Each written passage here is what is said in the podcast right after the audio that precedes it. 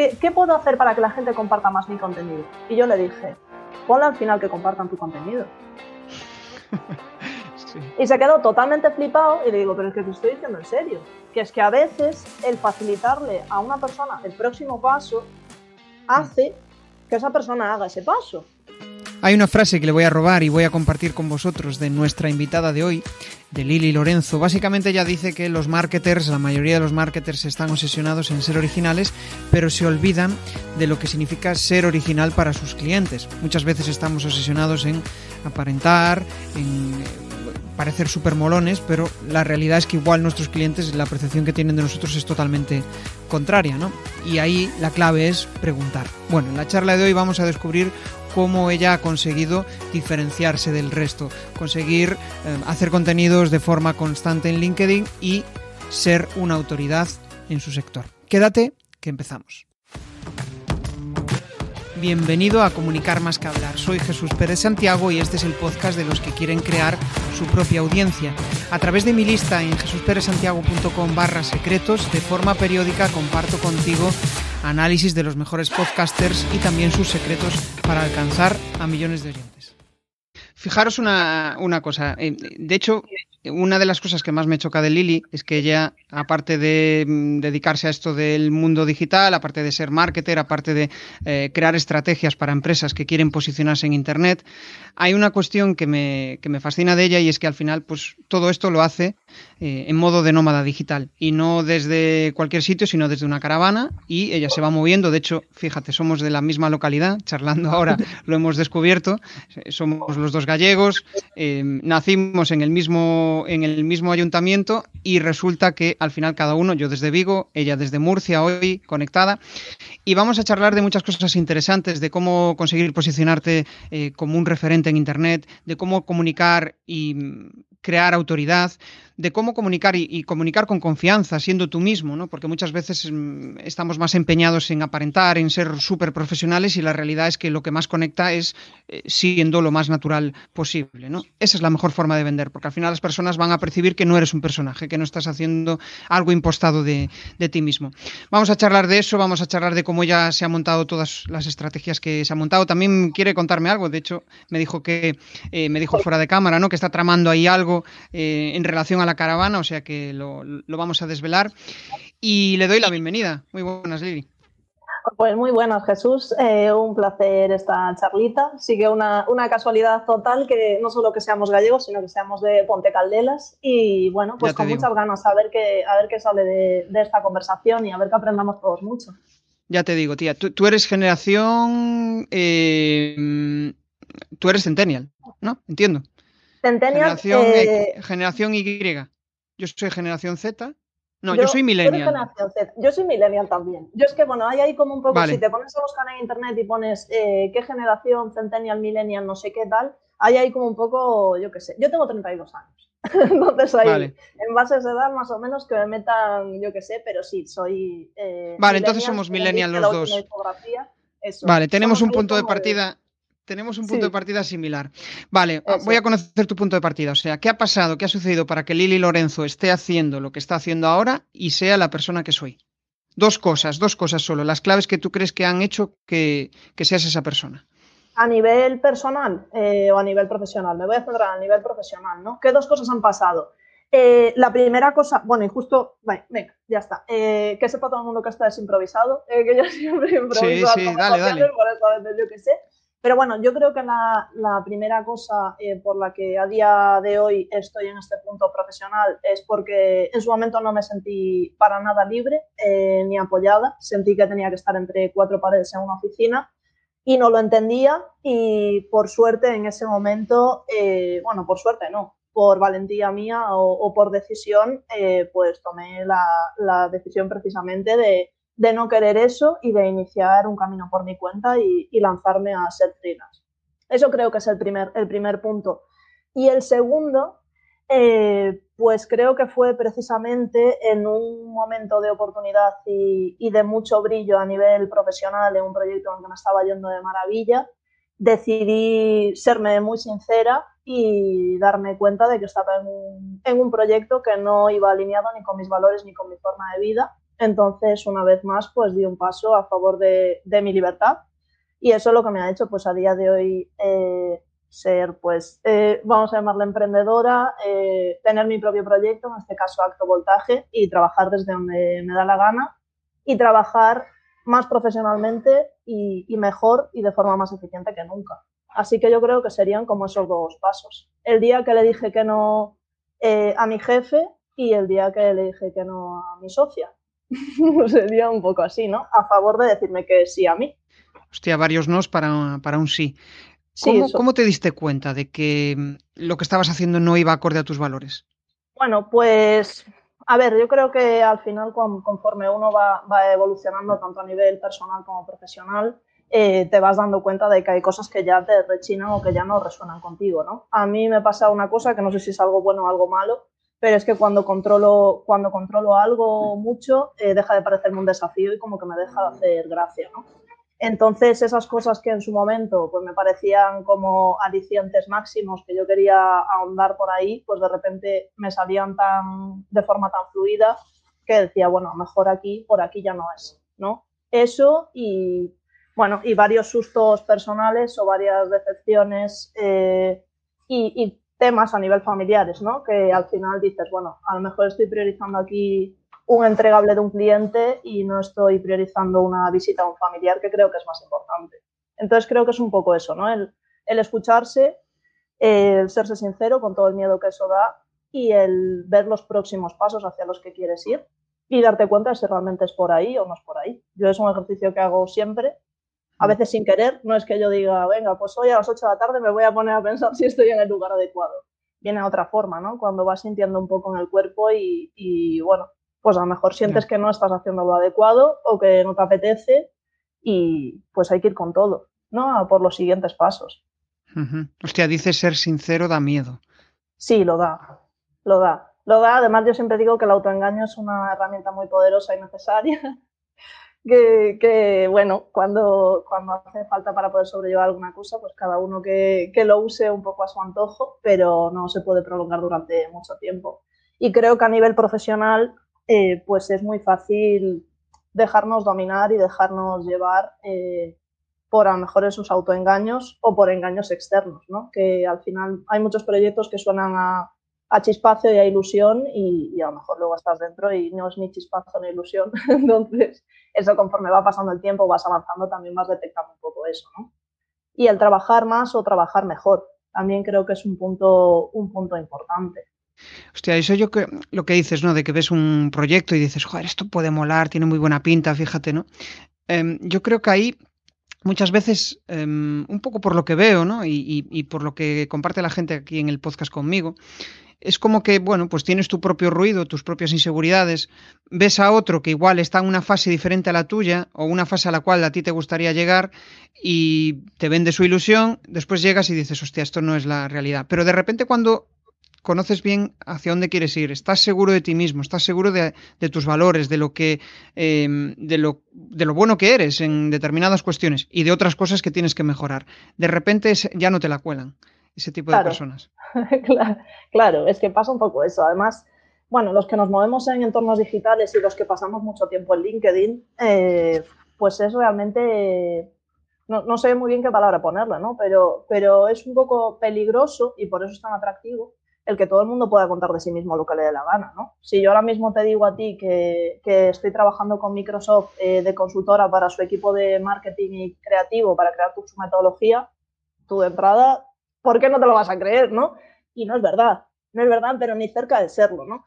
Entonces, eh, bueno, si uno se levanta y, cada día va viendo cómo todo el mundo sabe tanto y todo el mundo se te enseña tanto y cómo ser empresario y cómo facturar 10.000 euros al mes y cómo tener 40 clientes, cómo duplicar tu equipo, cómo hacerte rico con una infografía desde la playa. Joder, pues al final entiendo que se va generando en ti una sensación un poco como de, frustración, ¿no? O de, o de merma, de sentirte un poco, no sé. Y se despierta esa idealización hacia, hacia el artista, ¿no? El fenómeno fan que pasaba con los rockeros de los 80, ahora nos lo llevamos a los, a los top boys de LinkedIn, que yo soy top boy, pero que no, no lo digo, ¿no? Yo voy al extremo contrario y como como esas cosas me rechinan tanto, pues a veces cuento de menos. Pero bueno, que, al final creo que es un poco eso, no, no dejarse llevar por la desconfianza que nos caracteriza a los gallegos, eh, pero no idealizar tampoco eh, todo lo que leamos. Por eso a mí me gusta mucho la gente que enseña eh, lo que hace, no te enseña a enseñar cómo hacer. O sea, te dice realmente cómo lo hace mm, de una forma natural. explícame eso, porque ahí tiene chicha esa, esa frase. Claro, a ver, em, yo la verdad, Jesús, que no, durante todos estos años que he estado en LinkedIn me he dedicado a crear contenido, a tener el LinkedIn como un, cuaderno de inspiración y, a ir publicando aprendizajes y demás, pero no me he entretenido mucho en ir dándome jabón y, contando lo que he hecho o lo que no he hecho. ¿no? Yo a día de hoy, eh, si me pusiera a contar, yo he partido desde cero y he llegado a facturar hasta 10.000 euros. Eh, he tenido un equipo que ha crecido de dos personas a siete personas en cuestión de, de tres meses eh, acto voltaje al, mes del nacimiento ya éramos cinco del equipo en, un formato eh, muy escalable y, como por proyectos. Y bueno, como que tampoco me he parado a, contar mucho eso porque me he centrado en, encontrar, en contar los aprendizajes de ese proceso. Fíjate una cosa, yo creo que ahí hay como dos versiones de presumir, ¿no? El, presumir que te sale, porque al final es, joder, es que me ha pasado esto, esto, esto, esto, mm, están pasando cosas chulas con los proyectos, ¿no?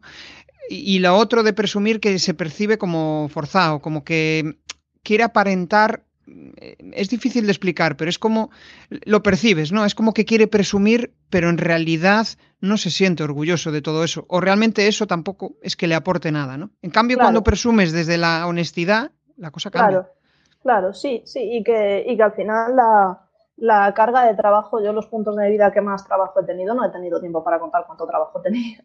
A veces me, quedo un poco, un poco en eso, ¿no? Entonces, bueno, creo que, que LinkedIn al final es un, es un reflejo del, del, mercado profesional en general y de las redes laborales. Eso pasa en cualquier cena con colegas que hay quien está contando mucho y hay otro que se queda callado y en realidad es el más currante y el más genio de todos. Pero sí que me parece un, un, portal y un, escenario ¿no? en el que más o menos visualizar los, los actores que suele haber en, en los procesos laborales.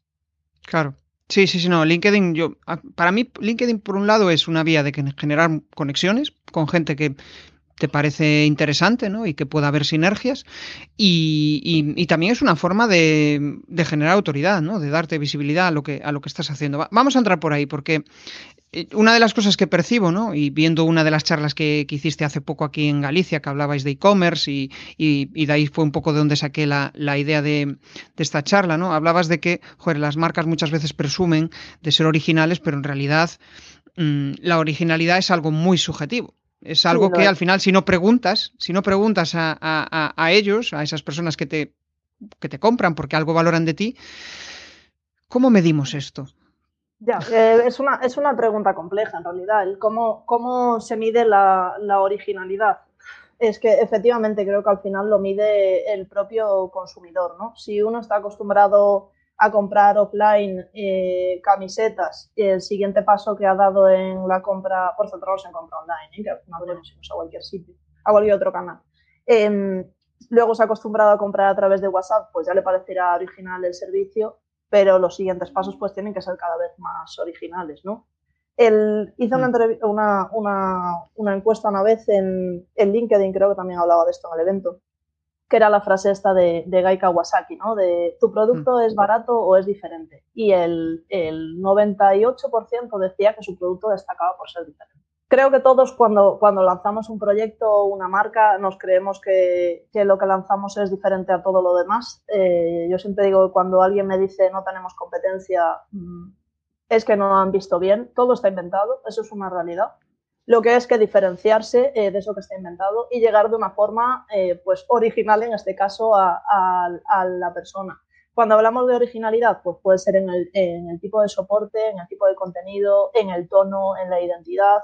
Hay muchas formas de, llegar y de conectar eh, de una forma diferente. ¿Cuándo creo que se nos pasa de tuerca? Cuando en esa originalidad caemos en el desentendimiento del proyecto, o del producto, ¿no? Que como nos vamos a algo tan, tan, tan inspiracional y tan, yo que sé, que se nos va un poco de las manos, o cuando, bueno, cuando nos complicamos en exceso. Porque a veces no hace falta complicarse, que eso también es, es otra cosa, que, Creo que en, digital cada vez nos lo están poniendo más complicado eh, a los estrategas digitales, como ya, ya, no solo por todas las herramientas que van saliendo y los canales que se van habilitando y demás, sino porque uno ya no sabe muy bien que, por dónde llegar, ¿no? Y como que se nos genera en el cerebro ese, ese, ese flujo de, oye, pero yo entonces qué invento, pero yo entonces por dónde entro, pero yo cómo puedo ser original. Y a veces eh, la vuelta a vuelta origen, la vuelta al origen funciona. bueno, pues a veces llegando, conectando y que esa persona entienda que el producto es bueno, merece la pena pagar por él, es más que suficiente. De hecho, decías en, o sea, joder, muchas veces empeñándonos en, uy, es que tengo que crear una estrategia súper original en TikTok, en no sé dónde, en no sé dónde, en no sé cuándo, y, resulta que, no, pues es que mis contactos llegan a través de, WhatsApp. Yo establezco la relación con ellos a través de WhatsApp. Claro, claro. Es que a veces nos quedamos un poco lo más llano, ¿no? Es que es el, creo que, que nos dejamos tanto invadir eh, por las novedades y por ese miedo de hoy, que es que si no estás no, no existes, que si no no sé qué, que no no sé cuánto y, y, a veces pues no es tan necesario estar. Yo por eso digo que soy una, una marketera poco marketera y, y una digital que no compra en e-commerce casi nunca, porque bueno, ah. al final es que hay veces que tiene sentido, hay veces que no tiene sentido y está bien. Mm. Que tener una presencia digital eh, es necesario, por supuesto, pero que a lo mejor el 90% del resto de tu negocio tiene que suceder en offline y se da en offline y la fidelización es eh, de tú a tú en una comida en, en, un bar de las afueras de Madrid, pues también. No hay que intentar llevárselo todo a digital, todo el rato, todo el tiempo. Y es que al final también tiene que encajar esa estrategia contigo, ¿no? Porque yo, por ejemplo, muchas veces, mm, pues en eso, en algún networking te dice la gente, joder, es que tengo mis eh, clientes que son muy presenciales y, no quieren ni tener reuniones en, en Zoom, ¿no? Y después quieren cambiarse al formato digital, pero es que ellos no se ven. O sea, él como ni él ni, o sea, ni, ni el cliente ni el proveedor, ¿no? Entonces tienes que verte en ese canal, tiene que molar, probarlo, ver qué te gusta, ¿no? A mí, por ejemplo, es que no me planteo mi negocio sin ser digital. Ya, claro. Claro, porque no tiene sentido, ¿no? O sea, em, ceñirme al mercado de Vigo, el mercado del podcasting en Vigo no, no, no, tiene ningún, ningún sentido. Claro. Claro, pero en este caso también porque tu, producto y tu servicio es lo suficientemente escalable y en un soporte que permite que sea eh, totalmente digital. Pero si fuese vinilar libretas de oficinas, pues no podría ser. me voy a un ejemplo que es demasiado evidente, ¿no? Pero bueno, creo que lo, al final el sentido común casi siempre para estas cosas funciona y el pararse un poco a crear. Yo veo que la gente cuando crea no se para cuando se mm. pone a, querer lanzar un proyecto, eh, se pone a, validar un poco como de forma descabezada y eso es tirar recursos por, todos lados. Entonces pensar, ¿qué mm. quiero hacer? Eh, ¿Por qué lo quiero hacer? ¿Para quién lo quiero hacer?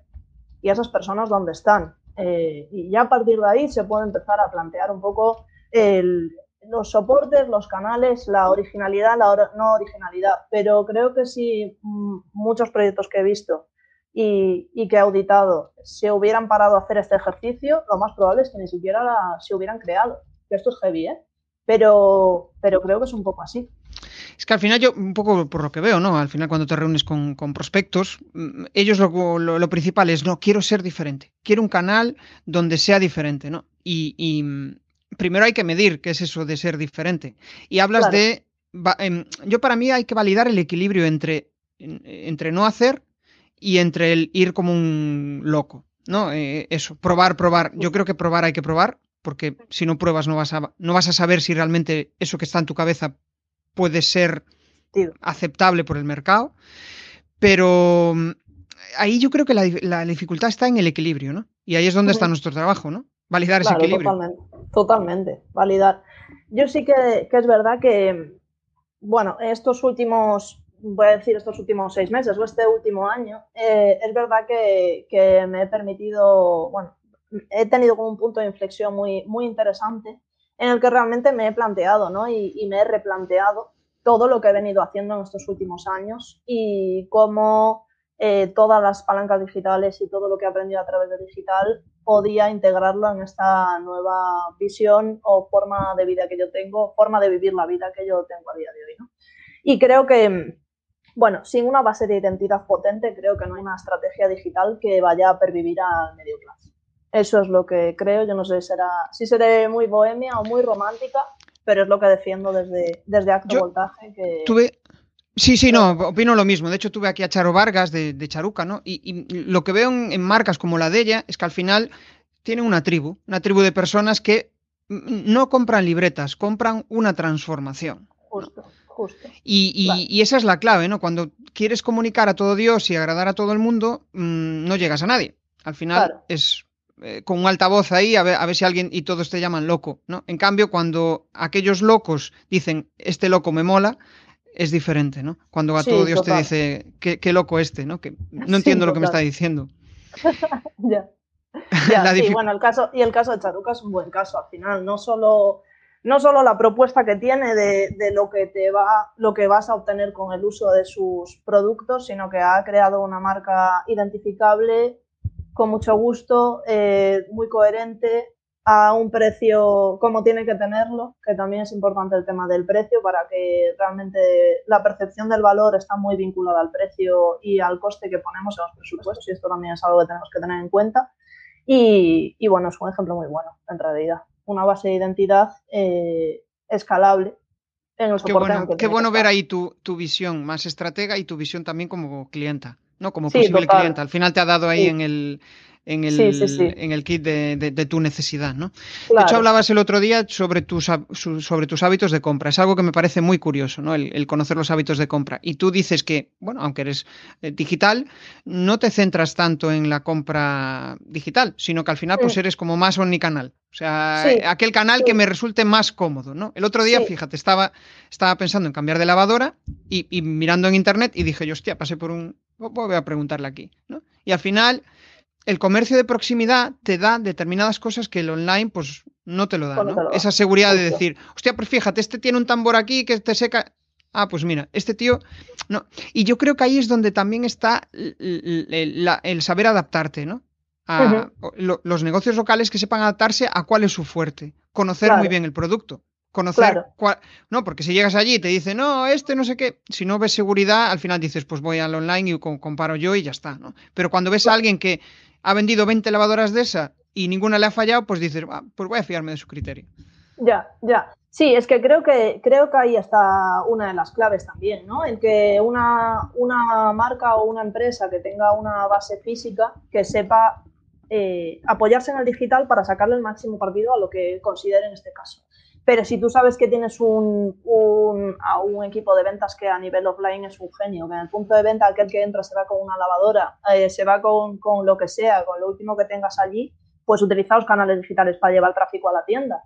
Y no a lo mejor no te mm. estés peleando para intentar hacer un e-commerce para vender a través de digital. ¿Ves? Esto es, un, esto es un buen ejemplo, donde se puede ver un poco la lógica que creo que hay que seguir en este punto. Que nos queremos llevar todo a digital y hay cosas que no se compran en digital, por suerte todavía. Porque, y no es malo, no es nada malo. Por eso creo que, la, digitalización está de maravilla, es ultra necesaria y, que todas las palancas digitales sirven para agilizar los objetivos de, negocio y de B2B, pero que luego cada uno tiene que ver su, potencialidad y su capacidad, ¿no? Entonces, si tú tienes a día de hoy, con lo caros que son los alquileres, los puntos de venta y lo que cuesta mantener un establecimiento, si tú tienes la tremenda suerte o si te has currado el tener uno, sácale partido, que eso es una ventaja competitiva. Eso puede ser original.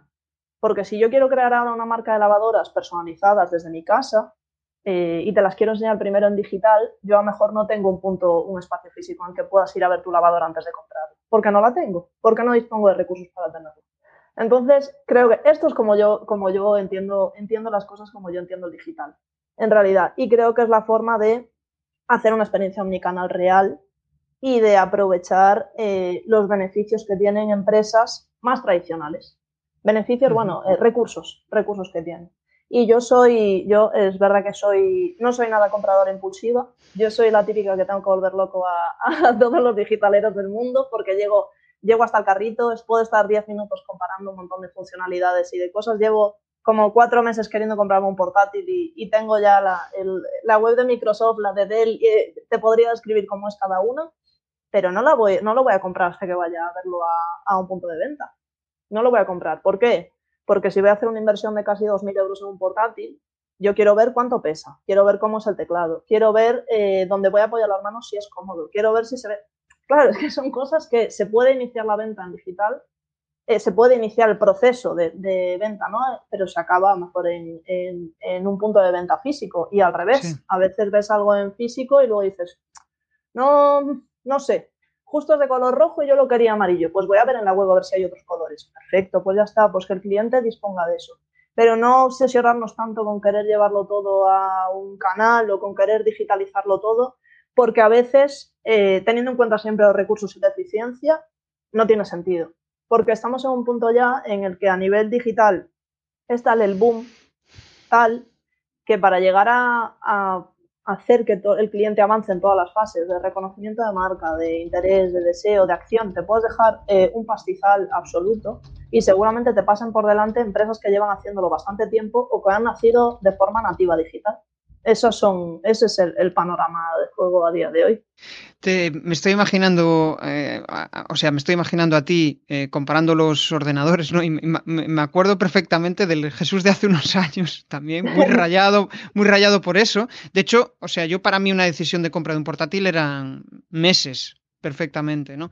Claro. Ahora creo que poco a poco lo he acortado me he vuelto mucho más práctico, porque me he dado cuenta de que ese esfuerzo para mí era bestial, ¿no?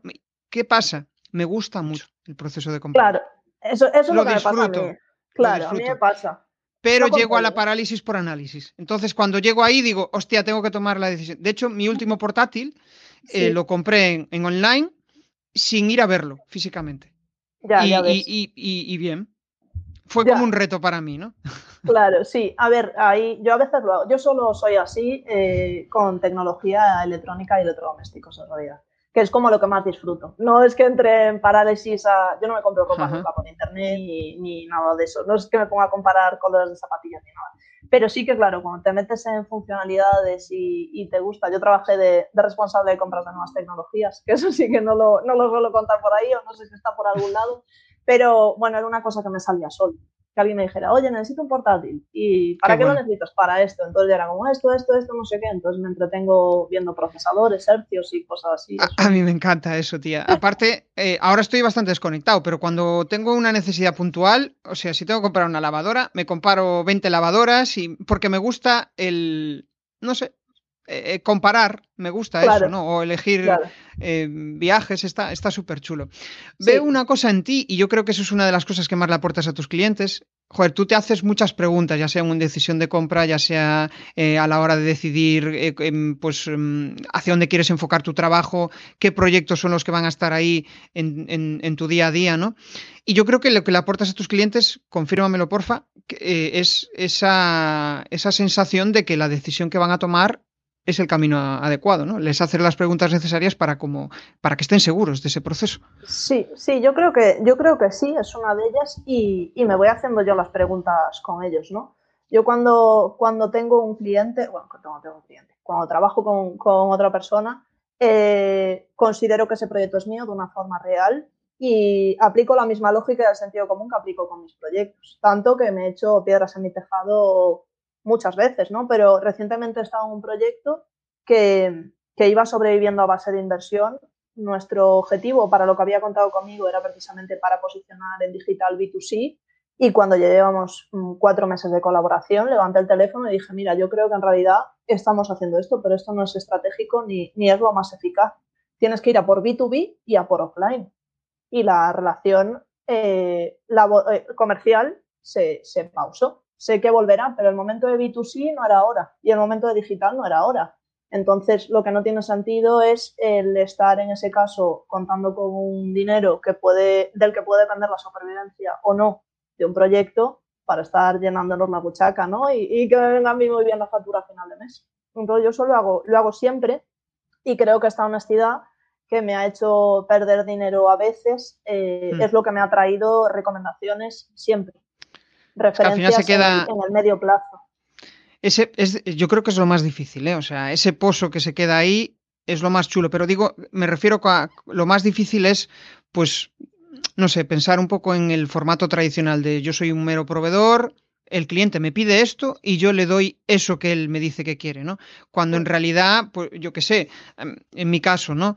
Em, eh, algún cliente que le costaba el, ponerse a grabar en vídeo. Si yo no soy, eh, eh, si no ejerzo esa actividad de mentor, de tirar por él y, me dejo en sus manos, al final esa persona nunca va a avanzar. ¿no? Al final tienes que tirar, ¿no? Es como esa mezcla de no somos consultores al uso, sino que tratamos de mezclar la parte más chula de, que esa persona crezca y aparte consiga su objetivo, ¿no? Claro, eh, claro, justo. Sí, es que creo que tiene que ir por ahí, por ahí la, la cosa y más con el tipo de, consultoría que, tenemos a día de hoy o, las relaciones que hay a día de hoy. ¿no? Al final, cuando eres un proveedor eh, freelance, consultor, advisor, llámale X, cuando eres un, perfil, un talento externalizado, pues suele durar, tiene determinada duración la, relación, ¿no? Entonces, lo ideal es que durante esa relación, pues ambos equipos o ambos perfiles eh, ganen el máximo posible, tanto de experiencia como de aprendizaje como de dinero. Si por el camino se están haciendo cosas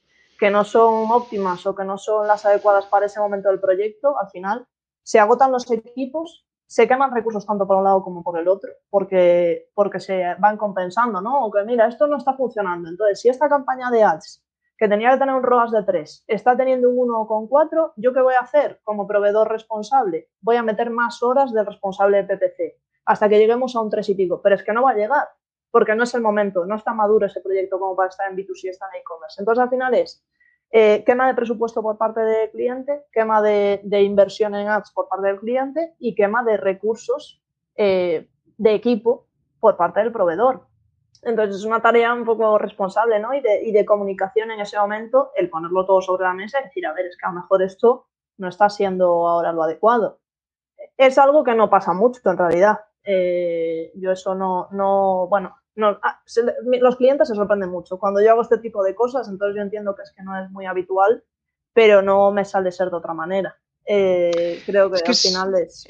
Es quizá lo más, lo más, o sea, lo más fácil es como ir al ritmo de cómo vaya todo, ¿no? Pero de repente cuando dices, joder, pero, hostia, ¿por qué coño quiero trabajar con este cliente? Porque me mola su proyecto, porque me mola lo que hace, porque quiero ver resultados. A mí una de las cosas que más me pone es que, que consiga resultados. Si, no consigue resultados, para mí es como un fracaso.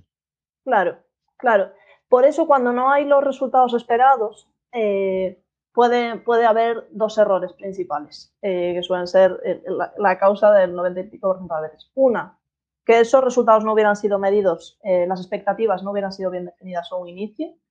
O otro, que es que esté fallando alguna de las áreas esenciales del planteamiento estratégico, ya sea el producto, ya sea el target al que se dirige o ya sea los recursos con los que se cuenta.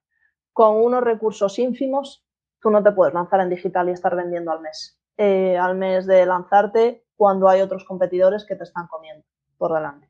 Entonces, cuando alguna de esas, áreas falla, es donde sí que hay que empezar a, a jugársela con creatividad y donde sí que hay que intentar ser originales de verdad. Claro, si estás en un océano azul, pues mm, lo más probable es que no necesites ser visible. Eh, todo el mundo va a querer comprarte a ti, pero cuando hay competencia, pues al final tienes que, tienes que decidirte, ¿no? Hablamos mucho de posicionamiento y me gustaría saber, pues, cómo has conseguido tú, qué crees que es la clave por la cual tú estás tan bien posicionada y referente en, precisamente en posicionar a empresas ¿no? en, el mundo digital. ¿Qué es lo que ha hecho eso? Porque muchos buscan la receta. La receta mágica no existe, simplemente yo creo que es trabajo y cabeza y estrategia, pero cuéntanos un poco lo que tú crees de, cómo te lo has montado, pues lo que te ha hecho mm, tener ese, ese, posicionamiento potente que tienes ahora. Pues para mí ha sido eh, trabajar como si no hubiera un mañana, en realidad. Trabajar como si no hubiera un mañana para generarme un portfolio, eh, trabajar como si no hubiera un mañana para creerme ese portfolio, trabajar para en las siguientes propuestas eh, tener en mente el valor que yo aporto, ir mejorando y un poco así ir, avanzando, ¿no? Ir que los proyectos vayan siendo cada vez más grandes, que tu producto y tu propuesta cada vez esté eh, más profesionalizada, que sea todo más eficiente, que la rentabilidad sea mayor y eso es lo que te permite seguir aumentando, ¿no?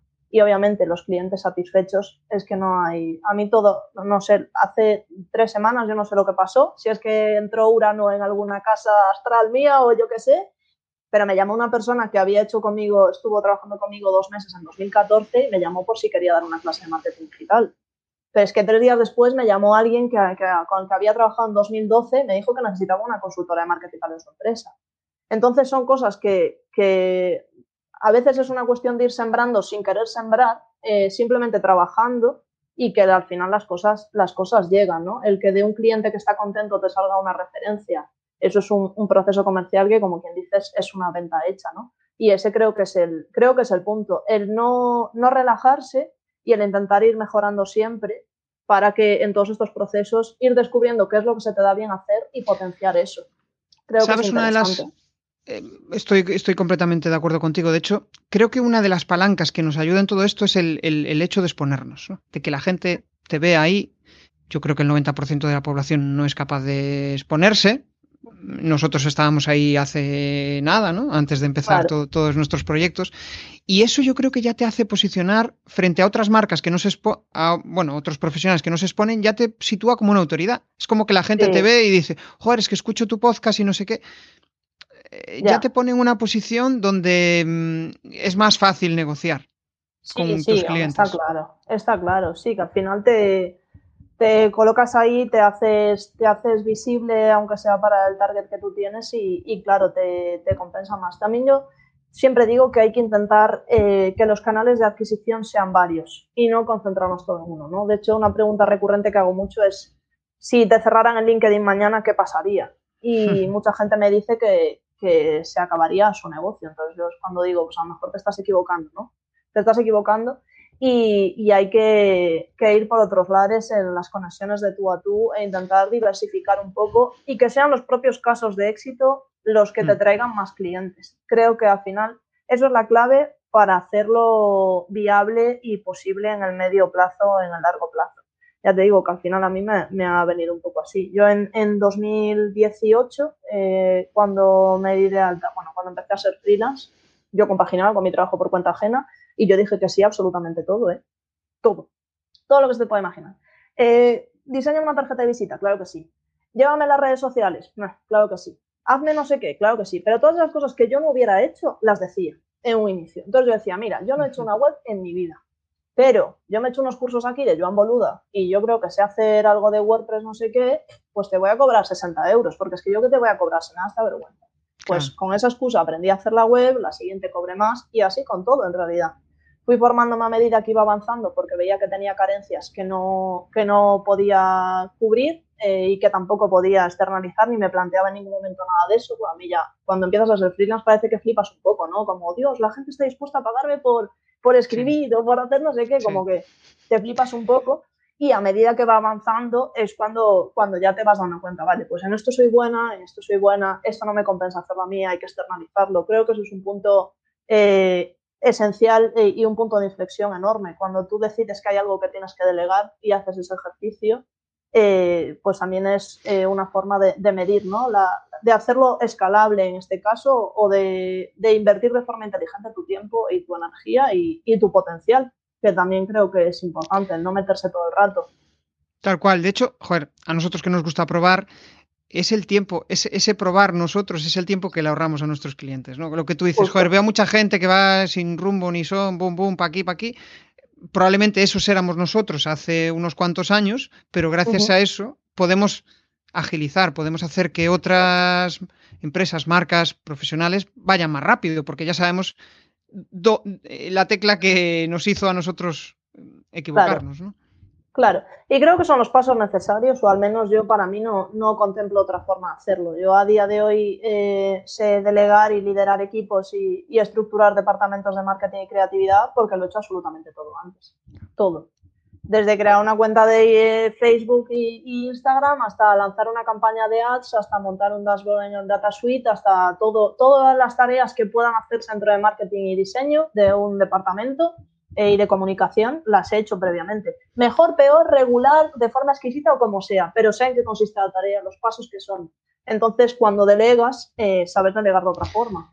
Claro, al final es como que tienes una visión 360, sabes de qué va todo, ¿no? Exacto, claro, y esa es, la, esa es la manera, porque si no... Porque claro, no, delegar a alguien que tú no, o sea, delegas a alguien, pero no sabes lo que ese alguien está haciendo.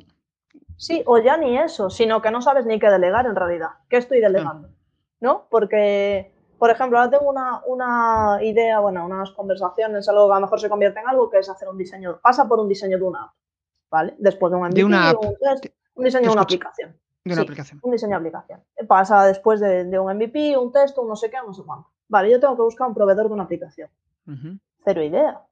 Cero idea. Entonces yo no sé, eh, voy a delegar y delegaré en la persona que a mí me inspire más confianza. Pero yo realmente no voy a saber eh, verificar ni validar la calidad del trabajo, ni es la mejor solución. Cosa que sí puedo hacer con un proveedor de PPC, con un copy, con un diseñador web, con, con un diseñador gráfico, etcétera, etcétera. Así puedo decir, oye, este sí, o este no, o este para este cliente sí, porque sé que hay esta opción, esta, esta y esta, y justo para este público sé que esta persona. Pero cuando te metes en, en barcos y en gaitas que no, que no controlas, pues pasan, pasan Creo cosas. que ahí, justo ahí es la clave entre eh, el, el, que mejor sabe escuchar tu necesidad y que te dices, pues sí, yo creo, yo te puedo ayudar porque esto lo hago de esta manera, entonces te convence. Es más un poder de comunicación que, que, que un que un saber, o sea, que un transmitirte la parte técnica porque probablemente no lo vas a entender.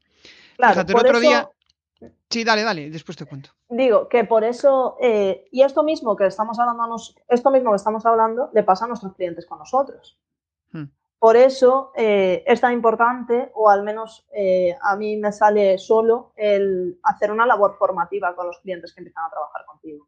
Es verdad que para mí el cliente ideal es aquel que ya haya pasado por varias agencias, ya para que haya cosas que le suenen y para que haya cosas que ya diga, mira, esto no, y entonces... Que venga cabreado con el otro, de, de plan... sí, ya... no, no, cabreado, pero sí que se haya dado cuenta de que, de que a veces esos ritmos de agencias de hoy te mando un briefing y mañana estoy publicando ads no funciona. O al menos yo eh, en mi vida profesional no lo quiero y en acto voltaje, por supuesto, tampoco. Entonces, de esa forma, entiende, entiende mejor la, el prisma, la visión, la, la y que toleren, estratégica.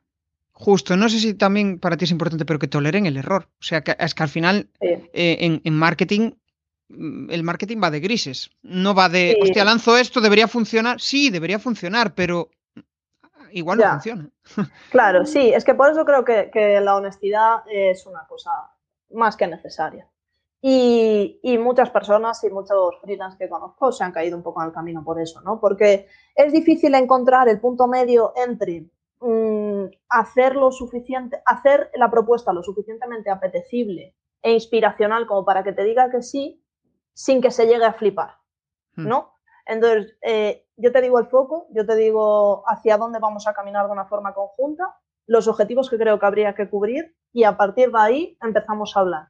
Y te digo, oye, pues yo haría un test aquí porque creo que es interesante. Ahora, esto es carísimo, si tenemos tres leads, esto ya sería increíble. ¿Estamos dispuestos a invertir 200 euros? Sí, pues vamos con todo. Oye, que al final son 30, una alegría. Pero cuando lo planteamos como, bueno, ahora va a ser el nuevo canal de adquisición, no sé cuánto, vamos a hacer una campaña de ads y tal, sí, el cliente se ilusiona, pero es que con que no den las métricas, pues que eso nos pasa a todos. Nos pasa sí, a todos. Sí. Sí, sí, tal cual.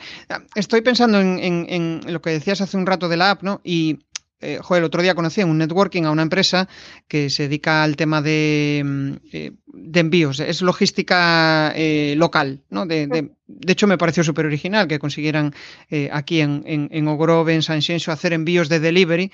Eh, y, y, y, son rentables. Entonces, cuando montaron la aplicación a través de, de, Stripe, porque ellos se encargan de la gestión del cobro de, vale. los, de los, restaurantes, pues tuvieron que contratar a unos programadores búlgaros para desarrollar todo eso y de hecho siguen en su plantilla.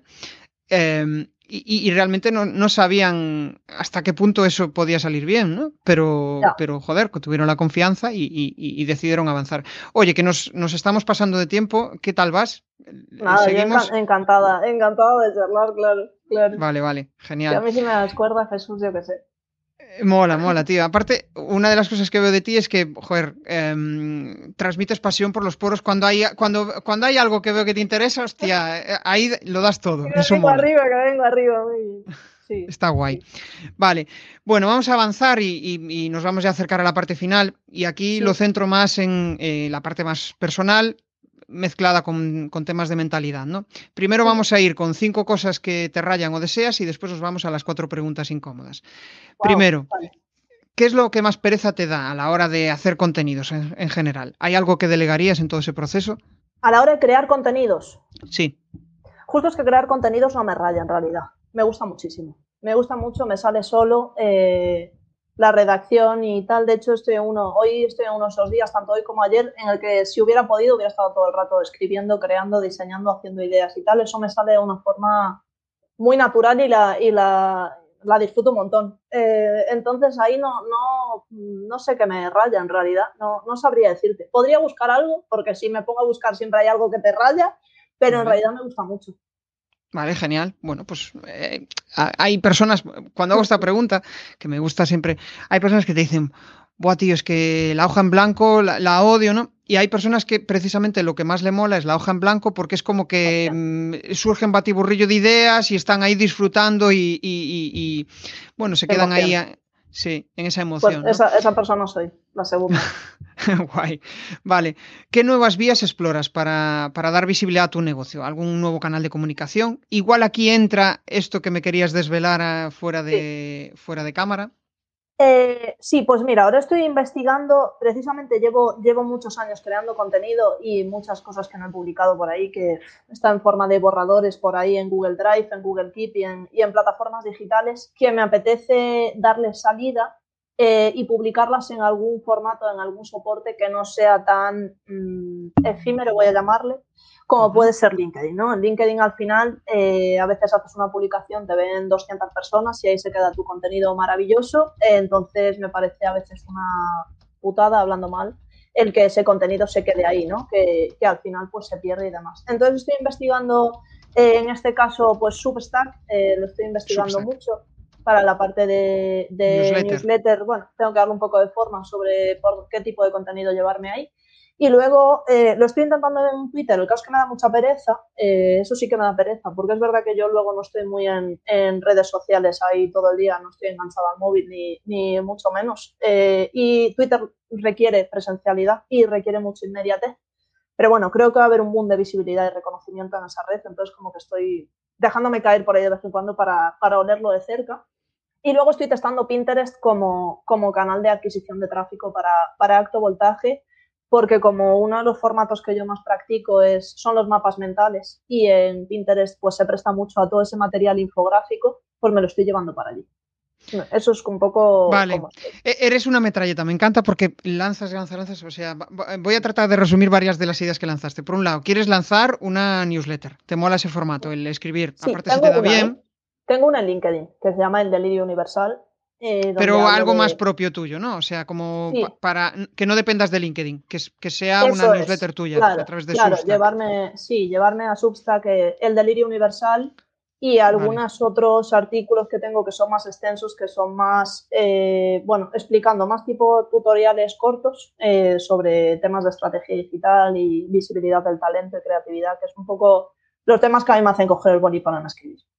Vale, y después hablabas eh, sobre mm, Twitter, ¿no? Que, veías ahí un boom de explosividad. antes de que me digas, o sea, yo tengo igual la percepción contraria, como que hasta ahora los, no sé, igual es por, por eh, seguir a copywriters y demás, pero percibo que ya hay un boom de ese, de ese tipo de comunicación. Puede ser que haya nuevas oportunidades para igual otro tipo de sectores.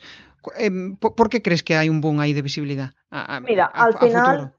Vale, yo creo que el, eh, Twitter es la red social que ha atravesado, bueno, la, que ha atravesado una crisis reputacional de, de, marca, de percepción de producto absoluto y de una forma exagerada, tanto de cara a su equipo como de cara a sus usuarios, como todo, ¿no? Lo de, creo que Elon Musk ha sido portada de, y, y protagonista de un montón de titulares por H o por B y obviamente la red de alguna forma tiene que compensar todo eso. ¿Cómo compensa todo eso? Pues seguramente dándole eh, mucha más visibilidad y, e interacción y, e impresiones a, los usuarios que a pesar de todo se hayan quedado ahí. Porque al final los usuarios, cuando nos ponemos a publicar, es de una forma totalmente eh, egocentrista. O sea, es para que nos vean. Es de una forma inconsciente, no digo que sea consciente, ¿no? Pero todos nos hemos venido abajo en algún momento cuando llevamos eh, tres semanas publicando y las impresiones no han superado las 2.000 impresiones. Por mucho que la gente diga, no, yo publico y me da igual, bueno, no es una realidad. Porque luego de repente tienes, eh, empiezas a tener posts de 500 recomendaciones, de 6.000 recomendaciones y vamos, estás ahí que solo quieres estar en LinkedIn todo el día. Y esto en Twitter también pasa y pasa en todas las redes sociales. Y esto lo saben, obviamente, los responsables de la user experience de las redes sociales. Entonces, esto se vio muy claramente en TikTok cuando empezó. Que tú publicabas cuatro bailes en TikTok y de repente tenías un millón de visualizaciones en un vídeo corto y tú decías, espera un segundo, a ver si voy a ser yo aquí la nueva Beyoncé, yo estoy en mi casa eh, escribiendo post de, desarrollo industrial, ¿no? Entonces, ¿qué generaba en ti? Publicar más, más y más y más. Es la, dinámica de, las redes sociales y por eso están tan bien montadas. Y yo creo que en Twitter no va a ser menos. Y más ahora que acaba de salir Twitter Blue, eh, que es como es una, una suscripción de pago con el que, sorpresa, te va a dar más visibilidad. Sí, sí. Eh, estuve escuchando comentarios sobre eso. Hay gente que te dice que cero patatero. Por ejemplo, el otro día los chicos de Mumbler eh, hablaban de ello, Corti y, Paul, eh, que uno sí que percibió que alguna visibilidad más. Sobre todo tiene la ventaja de editar. puedes editar el, post. Son, bueno, al final depende un poco. Claro, al final es, pero yo creo que va a ir para ahí es como posicionarte ahí con la corbatita y decir, ah, yo tengo Twitter Blue y, soy más molón. Yo creo que es un poco diferenciarte de, la, manada, ¿no? Habla, Decías antes una palabra que yo creo que es mágica y es lo de efímero, no ser tan efímero. Al final las redes sociales son muy efímeras, porque LinkedIn quizás es de las que menos, porque a veces publicas algo y se sigue viendo de allí a semanas, que eso está para mí me parece genial pero como publiques en Instagram o en TikTok. Bueno, TikTok ahora, mm, dependiendo del contenido, a veces te lo te lo A veces te lo vuelvo a mostrar. A veces te lo vuelvo a mostrar. pero bueno, se caracteriza al final las redes por eso, ¿no? Justo. Yo creo que ahí lo menos efímero es eh, los contenidos tipo YouTube o tipo podcast. Y esto, el podcast y YouTube, yo creo que es, son una cura de humildad para para las personas, en general todos queremos resultados rápidos, ¿no? Pero para los más inquietos es una cura de humildad, porque es que al principio no te escucha ni Dios. O sea, tienes que ir, tienes que ir picando piedra y de ahí es donde surgen las relaciones más estables, ¿no? Que alguien te dedique 30, 40 minutos a escucharte significa es un vínculo mucho mayor que alguien que te dedica 5 segundos a hacer swipe en un vídeo de 30 segundos, ¿no? Entonces, el elegir un canal que, te permita eso para mí es brutal. De hecho, es un poco lo, que veo, ¿no? La conexión que se genera en el podcast, tanto con los invitados como con las personas que, te, te, escuchan. Sí, a mí es un ah. soporte que, me gusta mucho. De hecho, en su momento ya tuve, tuve impostoras con Mar y, y era, bueno, se creaban ahí como unas, unas dinámicas, unas conversaciones muy chulas.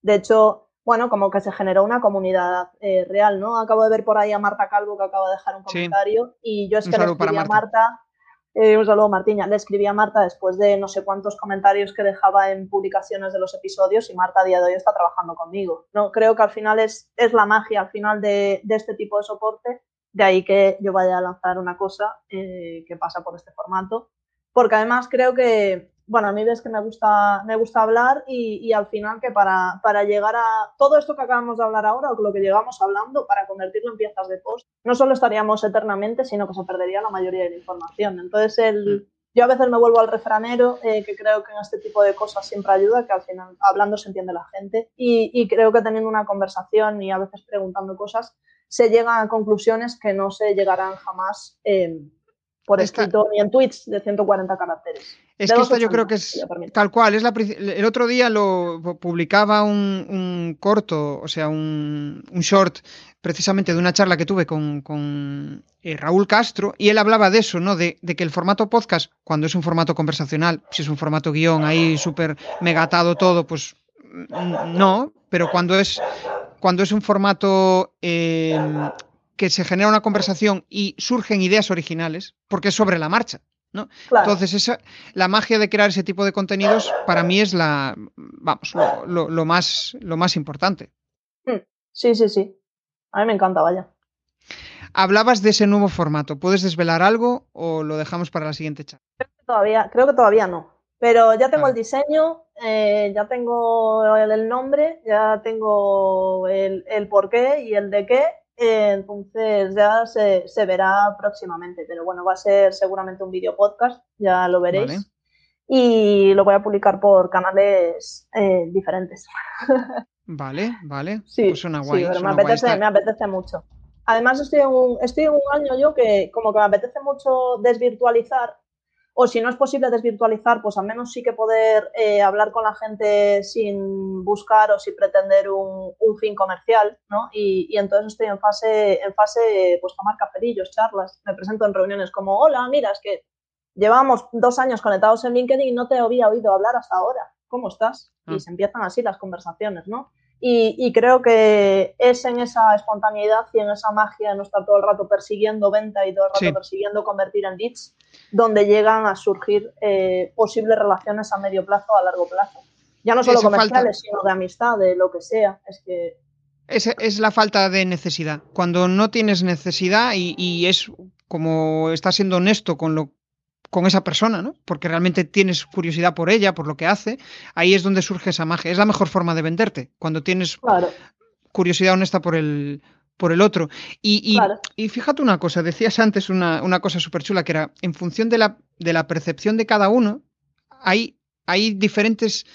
Em, es complicado explicar esto, ¿no? Pero para cada persona puede haber un referente diferente en, en, en un tema concreto. Tú antes decías, joder, es que Twitter yo creo que puede ser una oportunidad para esto, ¿no? Habrá otras personas que piensen totalmente lo contrario, pero como tú tienes esa idea, al final la vas a perseguir y habrá gente que se sume a esa idea y de ahí es donde puede surgir esa, esa, esa magia, ¿no? El, el, que la gente confíe y quiera comprarte.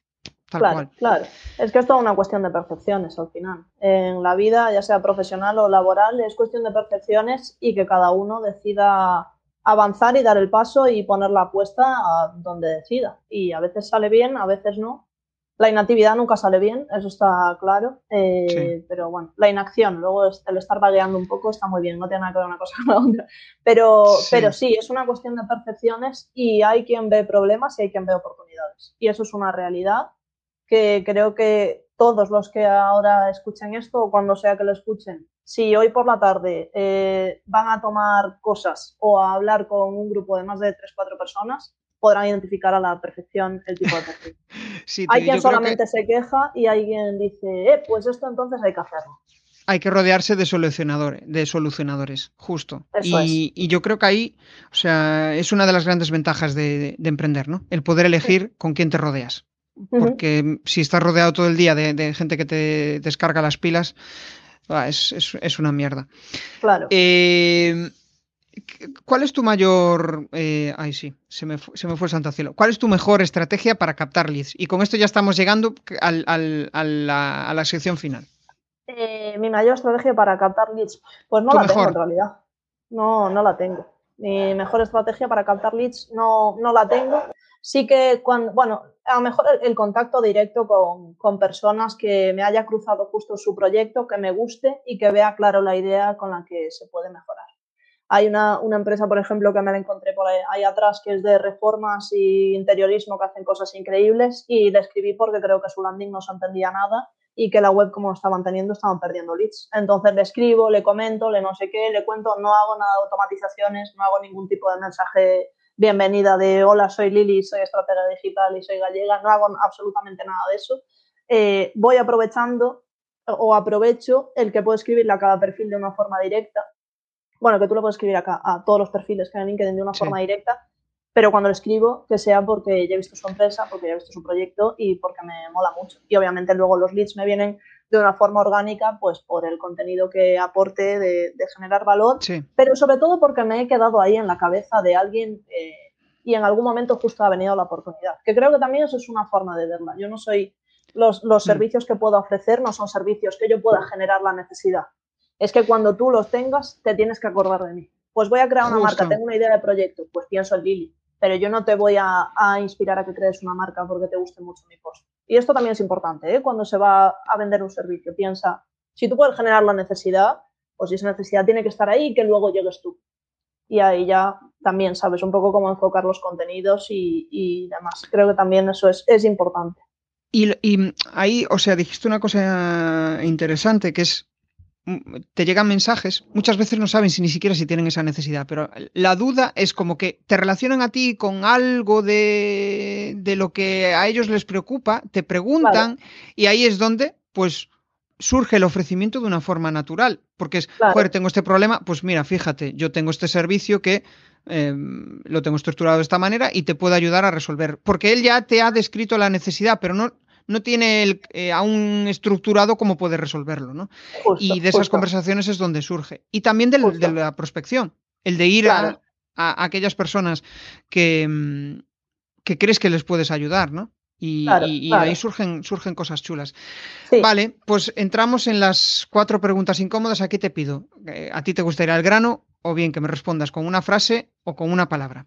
Wow, tu, mayor, tu mayor aprendizaje de vida. Nada es tan urgente. Vale. ¿Hacia dónde te gustaría llevar tu negocio? Hacia hacia, yo creo que hacia la gestión de proyectos de transformación digital basados en agilidad, identidad y un talento excelente. Esta frase luego me la pasas en algún momento porque me gusta muchísimo, ¿eh? lo que te acabo de decir. No te vas a repetir, ¿eh? Pero... Hostia, igual tu público objetivo no te entiende, pero, pero, pero para tú interiorizarla viene genial, porque era como, eh, Crear proyectos de transformación digital basados en, una identidad eh, muy, muy potente, muy coherente y en un talento exquisito que trabajé flipado con lo que hace. Yo creo que es como montar una comunidad de aprendizaje, por decirlo de alguna manera, ¿no? Pero que esté alineado con, tu forma de entender la vida, los proyectos. Por ejemplo, Sí, por ejemplo, podría ir hacia algo por ahí. No sé, yo estoy ahora a un punto de, mucha. Yo soy estratega digital y, project manager de, equipos de marketing y creativos, pero es verdad que estoy avanzando mucho hacia el, camino de la transformación digital, pero con una visión, pues imaginarás, como hemos empezado a hablar en un inicio, ¿no? Que pase por un, por una, un liderazgo superhumano, por un equipo de talento que sea, por supuesto, lo primero. Eh, yo creo que el talento es lo que va por encima de absolutamente todo. Aunque tengas un producto muy guay, si el que se encarga de publicar en redes cree que es un mierdón y el que se encarga de venderlo no está motivado contigo, olvídate, porque tu producto se va a quedar en el aire, eso es una realidad. Entonces, eh, bueno, creo que la transformación digital y, todas las herramientas eh, digitales que tenemos a día de hoy nos permiten tener formas de vida eh, que hace cinco años nos parecían totalmente impensables, pero que es muy interesante el mantenernos humanos. Con todo lo que ello conlleva. Y el recordar que, es la clave. en, la era de la inteligencia artificial, la mayor diferenciación es ser humano. ¿no? Total, sí, de una, de una forma real y con mucha, con mucha agilidad. Eh, aunque usaré la IA, aunque usaré la IA para pasarte después la transcripción de la frase, pero seamos humanos. Sí, sí, no, por supuesto. No, a mí me mola, ¿eh? tengo que reconocer que me encanta ChatGPT, todo lo que conlleva todo esto está guay. Claro. A ver, decir que no sería, sería ser un poco necio en realidad hacia dónde van las cosas. Lo malo, o donde creo que viene un poco el problema, es cuando, o es en el momento en el que crees que eso ya es como tu nueva realidad. ¿no? A ver, la parte mm. de... Justo ayer estaba leyendo una, una historia que, bueno, es más de, de, antipsiquiatría, ¿no? Pero tiene que ver con el, el yo real y el yo ficticio, ¿no? Que al final, bueno, me podría meter en, en, temas de salud mental, creo que no viene al caso ahora mismo. Pero, me mola, me mola, tú dale, dale. vale, pues que creo que al final todos tenemos una, una percepción eh, de la realidad que coincide con la, mayor, con la percepción de los de la mayoría y luego tenemos una percepción que es nuestro yo ficticio, que es como otra capa de realidad que a lo mejor otras personas no perciben, ¿no? Obviamente, si este yo ficticio se va un poco de las manos, eh, estaríamos hablando de, diagnósticos clínicos, pero, pero bueno, por venir un poco a, a, este mundo, creo que al final todos tenemos que tener una base de realidad y de lógica que sea la nuestra y sobre eso ir cogiendo componentes de otras realidades que nos vengan de maravilla. Y parte de esas otras realidades son la digitalización y la tecnología. Por supuesto que sí, mm. eh, y siempre, pero no que eso se convierta en nuestro 100% de realidad. Porque creo que ahí es donde nos estamos perdiendo. Y, es una putada. Es una putada que a veces eh, veas a LinkedIn gente que parece que es excelente y brillante y vayas a hablar con esa persona y no sepa ni articular una palabra.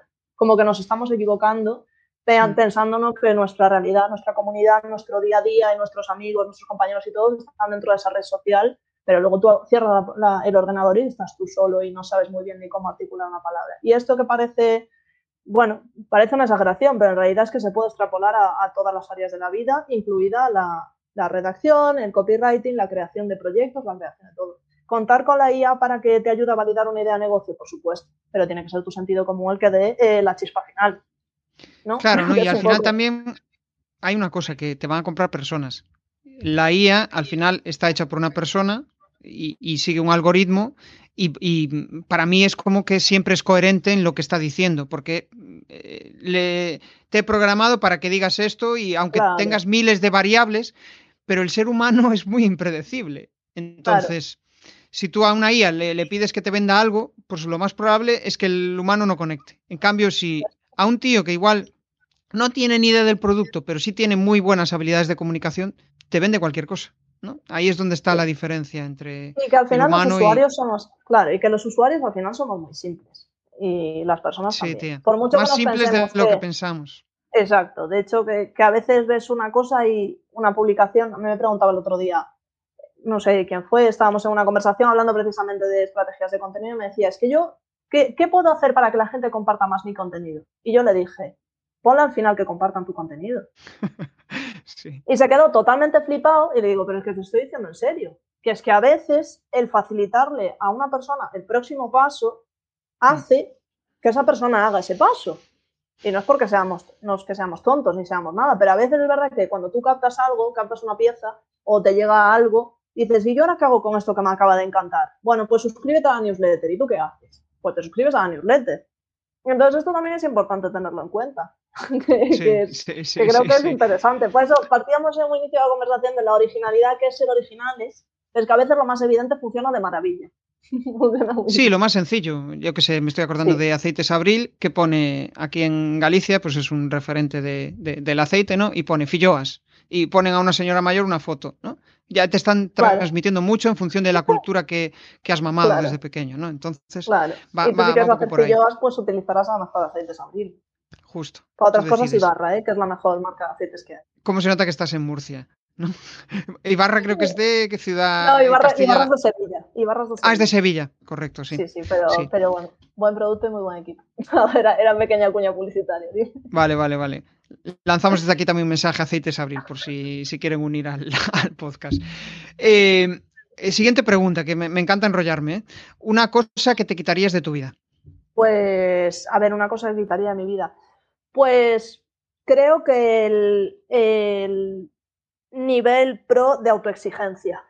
Me lo dejaría en un nivel principiante porque creo que a veces se me va un poco de las manos. No me la quitaría de todo, porque creo que la autoexigencia es lo que, al menos a mí, me hace, me hace avanzar y me hace intentar mejorar cada día y demás, pero creo que a veces llego a niveles en los que se me va un poco. Se va un poco. Y cuando tú te acostumbras a hacer siempre un trabajo y hacerlo siempre tú solo, lo que pasa es que al llegar a la cuarta vez que haces tu trabajo, te planteas si lo que estás haciendo es guay o está bien o no. Y claro, como ya lo has visto, pues no te parece original a ti mismo porque ya lo has visto. Entonces, em, eso a mí me pasa muchísimo, un montón. Me ayuda cuando lo presento y entonces me dicen, eh, que está muy chulo. Y, digo, bueno, está chulo, pero... Ahí lo mejor es validar siempre, el, estar empapándote siempre de otras personas, ¿no? Que, que, puedan, que, sean susceptibles de, aprender de ti, ¿no? Porque tú al final pues yo qué sé, esto me recuerda cuando era pequeño, ¿no? Y me encantaba arreglar ordenadores tal, y tenía el, eh, la cafetería de mis padres eh, muchas veces llena de gente que me pedían consejos para ayudarles a su ordenador. No era un negocio, después dije, hostia, pues de esto puedo sacar pasta, ¿por qué no voy a, porque no voy a cobrarle, ¿no? Y tienes ahí el síndrome del impostor y dices, pues no tengo nada diferente a los demás, esto es algo que a mí me, me sale solo, ¿no? Ya, ya. Eh, última pregunta y con esto nos despedimos. la tarea más importante de tu día a día. La tarea más importante de mi día a día, a día, a día y que nunca, nunca cumplo, o el 90% de las veces no lo cumplo, es eh, darle un toque o mandarle un mensaje a personas que son importantes de verdad. Por mucho que, que, me lo diga y por mucho que me sepa la teoría, es verdad que a nivel profesional he dado un paso de mejora muy grande en el que ya no, no priorizo las urgencias ni los dramas de los clientes, eh, me he dado cuenta de que no son tan urgentes y que no merecen la pena eh, la mayoría de las veces. Si ahora tuviera que quedar atrás, hay muchísimas cosas que no hubiera hecho.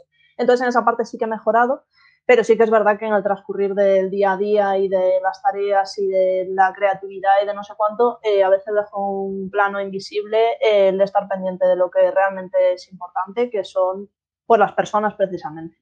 Entonces, esa es la, tarea que, debería ser un más y que debería ser prioritaria. Esa y el trabajar en mi proyecto como si fuese, tratar mi, proyecto como si fuese un cliente. Eso también es otra, otra tarea pendiente del día a día que casi nunca cubro. Qué buena esa. Nosotros mismos tratarnos como clientes y reservar esa hora para, para, bueno, tú ya lo haces porque al final creas contenidos, em, pero, pero hay igual un, un, eh, un tema de eh, no quedarnos, no sé cómo decirlo, de entrar en nuevos proyectos, de entrar en nuevas cosas, ¿no? Y eso para, para conseguirlo tienes que pararte y escucharte y decir, hostia, ¿y si voy por aquí? ¿Y si voy por allí? ¿no? Claro. Está guay. Y, que, y que yo no sé si, si, te pasa a ti, pero a mí me, me, pasa como, bueno, al final no sé si es por ser tan inquieta o, o porque ya me sé mm. un poco las normas y más o menos sé por dónde ir, la norma digital, pero bueno, no sé. Pero si tengo nueve horas de trabajo diarias, ¿no? Eh, disponibles pues si tengo dos clientes ocupo las nueve y si tengo siete clientes ocupo las nueve, ¿no? Como que da igual el número de clientes que tenga, que yo siempre estoy ahí embarcada en tareas, en proyectos, en tal, que en ningún momento digo, eh, y mira qué sano sería, Oye, pues si tengo dos clientes, voy a estarme tranquila, voy a trabajar tres horas y luego me relajo. O voy a trabajar tres días y luego me relajo. No, es como siempre llenar, siempre llenar de tareas, siempre llenar, generar y si no tienes, la gente. O sea, siempre, siempre enfocada en, en, el cliente, ¿no? No, no tanto no, y, en... Y, en, y, en, mi proyecto también, pero mucho, mucho en cliente. Mucho en cliente. Entonces, eso a los clientes les viene de maravilla, pero eso como, bueno, como empresaria, emprendedora o como llamémosle X, nunca sé muy bien dónde empieza uno, dónde acaba otro, pues tampoco tiene mucho sentido. Y a nivel eficiencia y, y exprimir la creatividad, no tiene sentido tampoco. Yo, yo, eso a veces lo relaciono con el eso, el tratar de siempre de cumplir con las expectativas que hemos generado, ¿no? Eh, y, y, y, muchas veces es nuestro peor enemigo. Es un, es un buen aliado para ponernos, para ponernos presión, pero otras veces es como, joder, tío. Y sabes cuando yo lo detecto, cuando, pues, no sé, me encuentro cansado, tengo más ansiedad de lo normal, digo yo, hostia, tengo que parar, tengo que parar. Hay algo ahí que me está diciendo, chaval, para, porque no me encuentro del todo bien. Mm. Claro, claro, sí, hay que, es que al final es un poco, es un poco eso y, y saber medir bien las cargas de trabajo, las tareas y saber parar eh, me parece una habilidad muy buena que a mí se me da fatal, aunque haya mejorado muchísimo, muchísimo. Es decir, bueno, ya está mi tarea, se acabó. ¿Que hoy solo he trabajado una hora y media? Pues para mí que se queda. Y cerrar el ordenador y quedarte tranquilo. Sí, entrar en el bucle de, de, mejorarlo ya mejorado de, y dices tú, pero si estoy en el, en el punto de partida.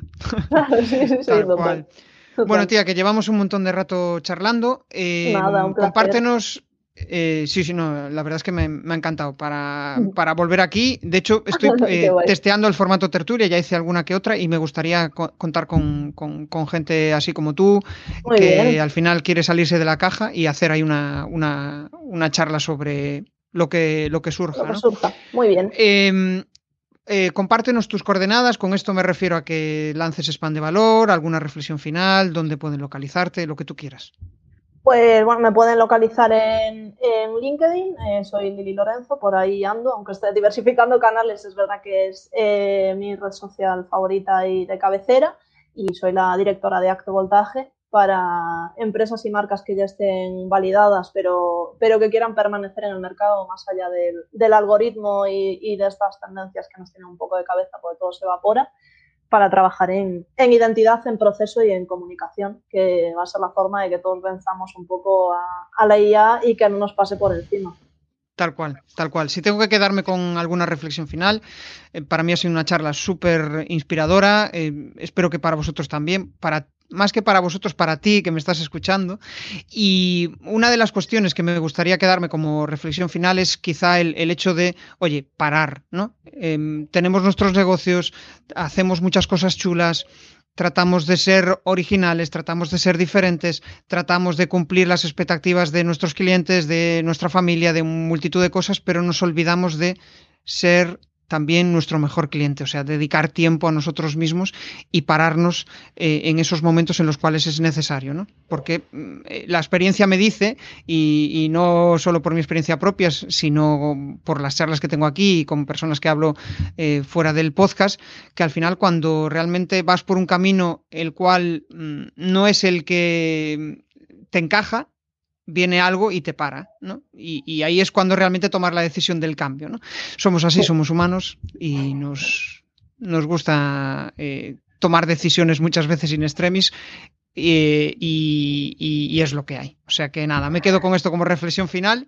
Y quería eh, añadir una, una, cosa, Jesús, también de cara a rebajar expectativas y, autopresiones sí. de uno mismo también que, que, es que a veces eh, cuando ya tenemos una visibilidad o un reconocimiento parece que decimos, oh Dios mío, ¿cómo vamos a hacer para soportar y para poder llevar toda esta fama? pero que yo soy top voice en España y, yo me voy a Francia y no me conoce nadie y en Portugal yo no soy nadie, en México tampoco, o sea que tampoco nos flipemos, que a veces parece que estamos un poco en la burbuja y sentimos que, Dios mío, tengo que estar a la altura de todo lo que publique de una top voice y fuera de nuestra burbuja de los 50, 100, 200, 300 que nos puedan conocer, reconocer y tenernos en mente, eh, no existimos. Entonces, bueno, que, eso también como reflexión final creo que es una cosa eh, interesante a tener en cuenta. Sí, sí, tal cual, tal cual. El, darnos menos importancia. Esto es como cuando vas a hablar en público y estás con la presión de, uy, tengo que cumplir tal. Ellos vienen a escucharte, salta tu, suelta tu reflexión, mm, déjate de pensar en que eres el más importante porque de hecho, los de las primeras filas van a tener más vergüenza que tú, por si en algún momento los señalas para pero hablar. Es, Pero es curioso, o sea, yo siempre lo digo, pero cuando te enfrentas a este tipo de situaciones, tienes el pepito grillo, ¿no? El, ese pepito grillo que te lo dice, entonces es cuando tú, desde la parte más racional, tienes que decirle, oye, ya, ya sé que no va por ahí. De hecho, hoy escuchaba un, podcast, Vidas Contadas, y, hablaba con un psiquiatra, ¿no? Que eh, em, estaba muy enfocado en hablaba de cómo antes había un montón de gente con, eh, ¿cómo se llama? La enfermedad esta de que estás loco. No me sale la, palabra. Eh, esquizofrenia con esquizofrenia, ¿no?